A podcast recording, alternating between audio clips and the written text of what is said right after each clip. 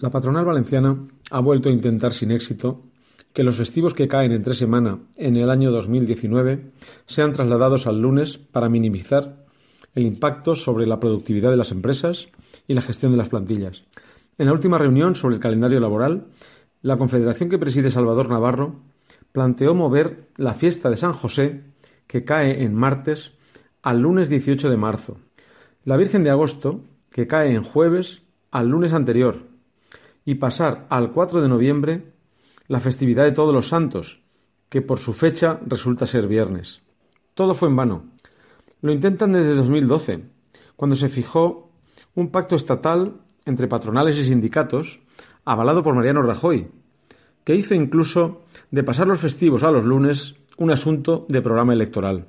Pero nadie puede con el calendario. Si los falleros no han podido hasta ahora fijar la crema en lunes, Tampoco patronos y sindicatos han logrado el traslado ante las cuestiones culturales, religiosas y ahora legales.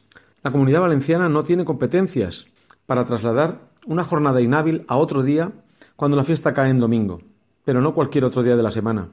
Los interesados tendrán que ampliar el consenso si quieren ver los festivos convertidos a los lunes.